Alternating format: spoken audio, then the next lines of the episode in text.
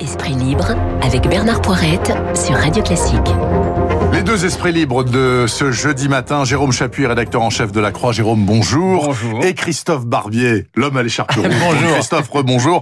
Donc, euh, Bre- Brexit. On, normalement, là, dans les Mm. toutes prochaines heures, ils vont nous sortir un lapin blanc du chapeau en disant, regardez, regardez, après quatre ans à se taper dessus, on a finalement réussi in extremis à trouver un accord. On ne sait pas ce qu'il y a dedans, mais de toute évidence, semble-t-il, d'après pas mal d'indiscrétions, c'est les Anglais qui ont lâché le plus.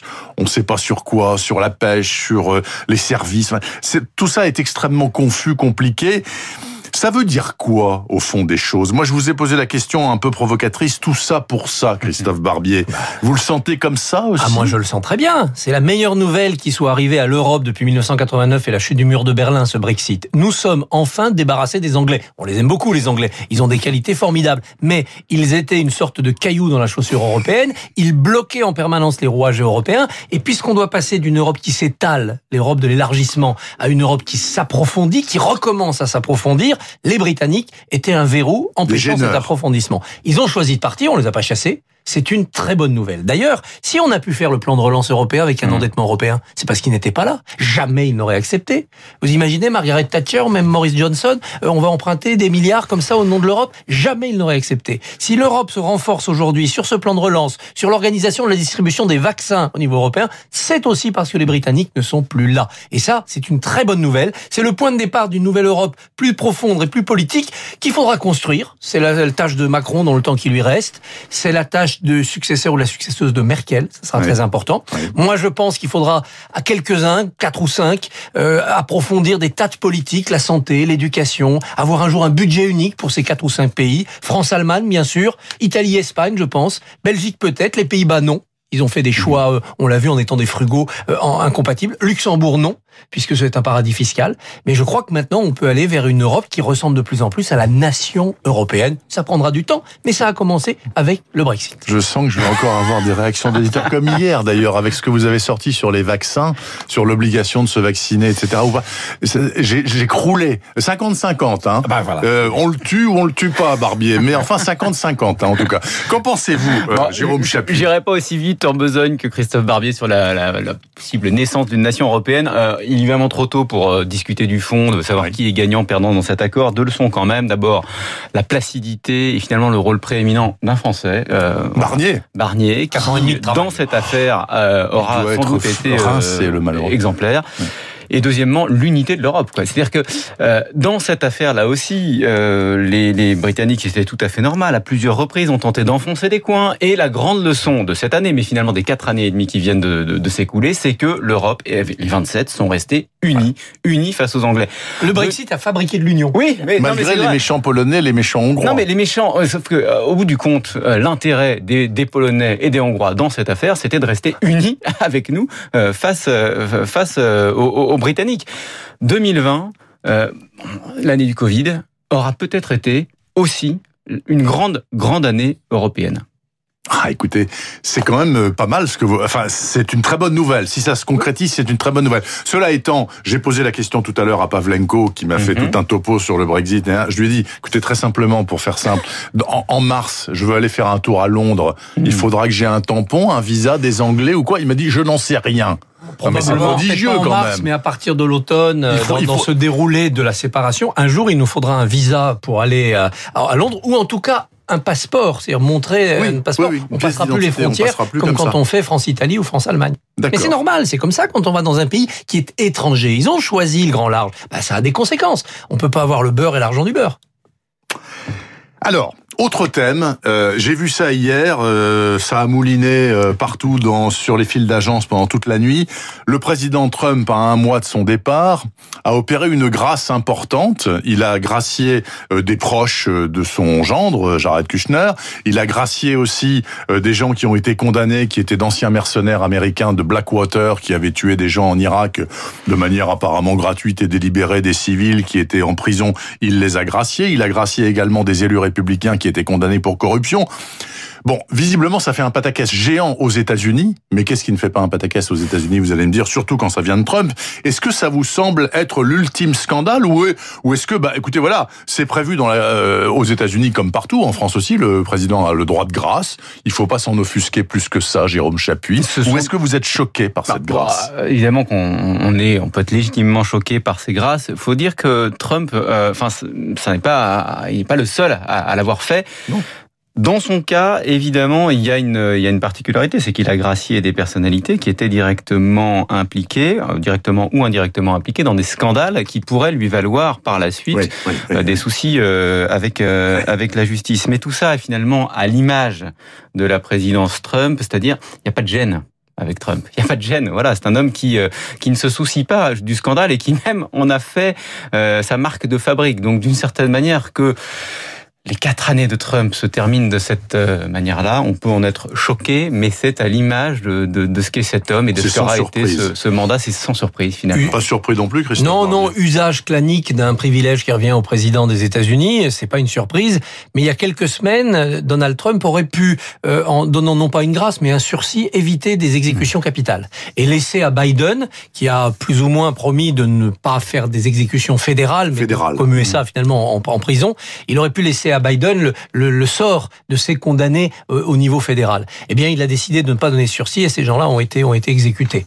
Et ça, ça signe encore plus l'inhumanité de, Trump que ce copinage-là. Troisième euh, thème, si vous le voulez bien, euh, en dernière page du Figaro, là dans dans les pages de médias, on voit les audiences télévisées de 2020. Alors sur les 100 meilleures audiences, il y en a 75 à TF1, mais c'est pas ça qui est intéressant. Ce qui est intéressant, c'est que les meilleures audiences, c'est les interventions du président de la République. 35 millions d'auditeurs, de, de, de machins absolument phénoménaux.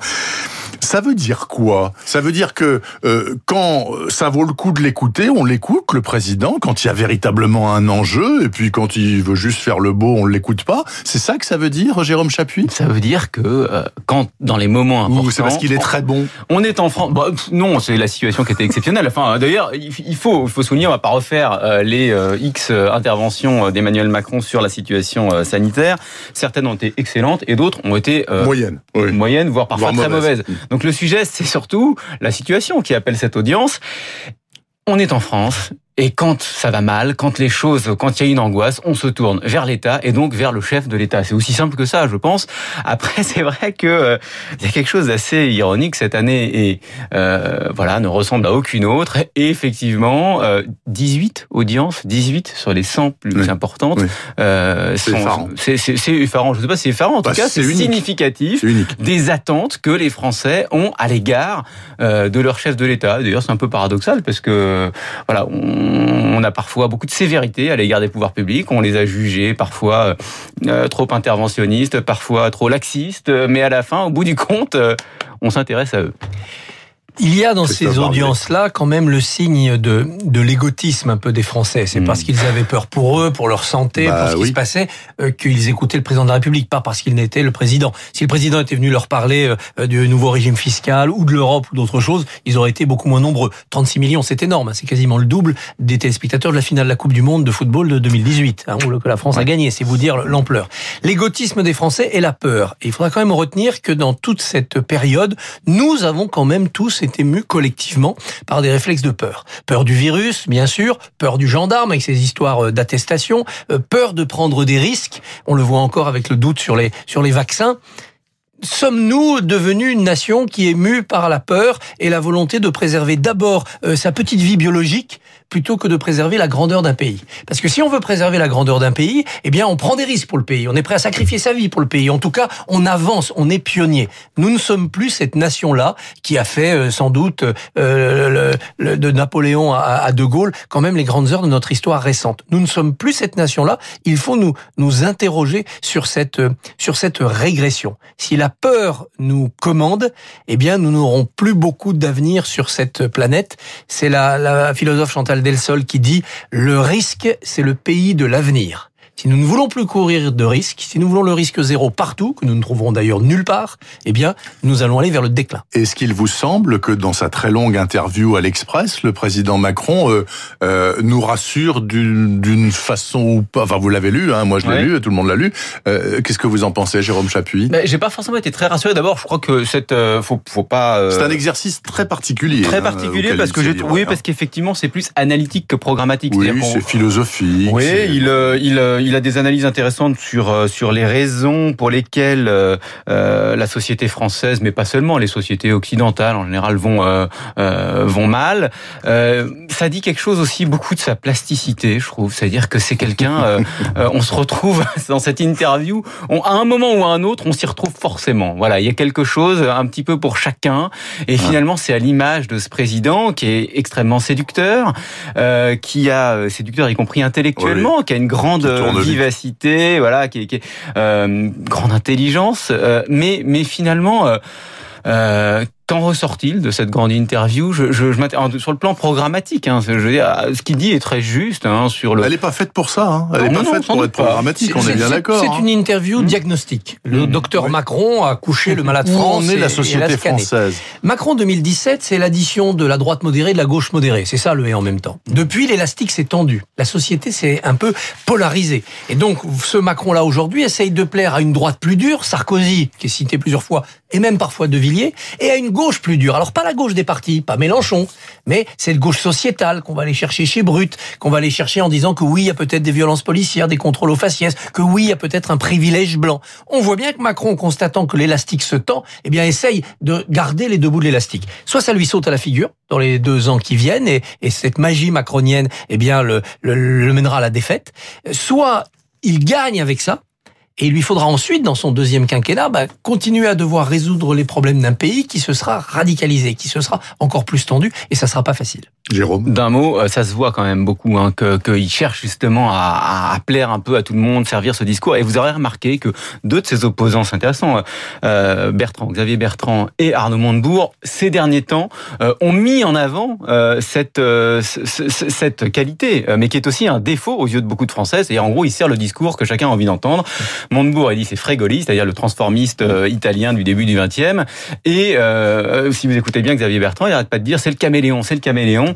Ça rejoint d'ailleurs euh, ce que dit très bien Corinne Laïc dans son livre Président cambrioleur. Elle le compare au personnage extraordinaire de Woody Allen. Zelig. Zelig, voilà, ah, se transforme en voilà en, tous ceux qu'il rencontre. Tous ceux qu'il rencontre. Voilà.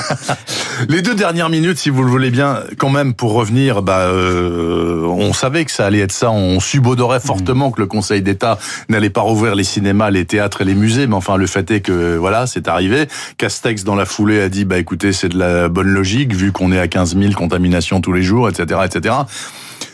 Euh, vous qui faites du théâtre, hmm. euh, Christophe, euh, vous remonterez sur les planches de votre théâtre là en, en février Oui, j'espère le plus vite possible. Il faut regarder entre les lignes quand même ce, ce rendu du Conseil d'État. C'est très intéressant parce que bon, on constate que le contexte sanitaire empêche la réouverture des, des, des lieux de culture. Finalement, c'est pas une si mauvaise nouvelle parce que si on pouvait rouvrir là aujourd'hui, 24 décembre, les lieux de théâtre, je sais pas si beaucoup auraient rouvert avec beaucoup de spectateurs. Donc au moins, ça laisse le temps de se préparer. Mais, dit le Conseil d'État, si les choses s'arrangent du côté épidémique, le gouvernement ne pourra pas dire que les lieux de culture sont des lieux de contamination. Donc c'est un contexte sanitaire global qui est invoqué. Ce n'est pas le contexte sanitaire particulier des lieux de culture. Ils ne sont pas des lieux de contamination, alors que la question, par exemple, est ouverte pour les restaurants. C'est-à-dire que le Conseil d'État a lu la situation espagnole où les théâtres sont ouverts depuis le mois de juillet, ils n'ont pas mmh. fermé, il n'y a eu aucun cluster, comme on dit. Donc, à la moindre amélioration, eh bien, les lieux de théâtre pourront rouvrir et le gouvernement n'aura pas d'argument juridique pour ça. Pareil pour les cinémas. Pareil pour les cinémas. Un dernier mot peut-être. Oui, bah, d'abord un, mot pour les artistes parce que parce que euh, au-delà, voilà, au-delà de, de, de, de, la question du financement, parce que au bout du compte ils sont euh, pour un certain nombre d'entre eux, euh, ils ne sont pas, on les laisse pas tomber financièrement, j'entends, pas complètement. Mais quand même, le sujet pour eux, c'est c'est vous l'avez dit, de remonter sur les planches, c'est c'est d'être de nouveau, voilà, moi ça me fait penser à cette très belle phrase de Jean Dubuffet qu'on publiait pas plus tard qu'hier dans, dans, dans, dans la Croix, parce qu'on voilà avec à propos de de la danse. Ouais voilà, Jean Dubuffet disait danser, c'est le fin mot de vivre. Pour les artistes, euh, il s'agit pas de gagner sa vie, mais c'est leur vie euh, de monter sur les planches. Et c'est ça le sujet pour eux. Merci à vous deux, en tout cas, Jérôme Chapuis et Christophe Barbier, d'avoir été les esprits libres de ce matin sur Radio Classique. Sur ce, je vous souhaite un excellent Noël. Merci. Et portez-vous bien, comme on dit. 8h55, on ne va pas se quitter sans un petit conseil de lecture. Je sais que d'habitude c'est le vendredi, mais je vous rappelle que demain il n'y a pas de matinale, donc j'ai déplacé.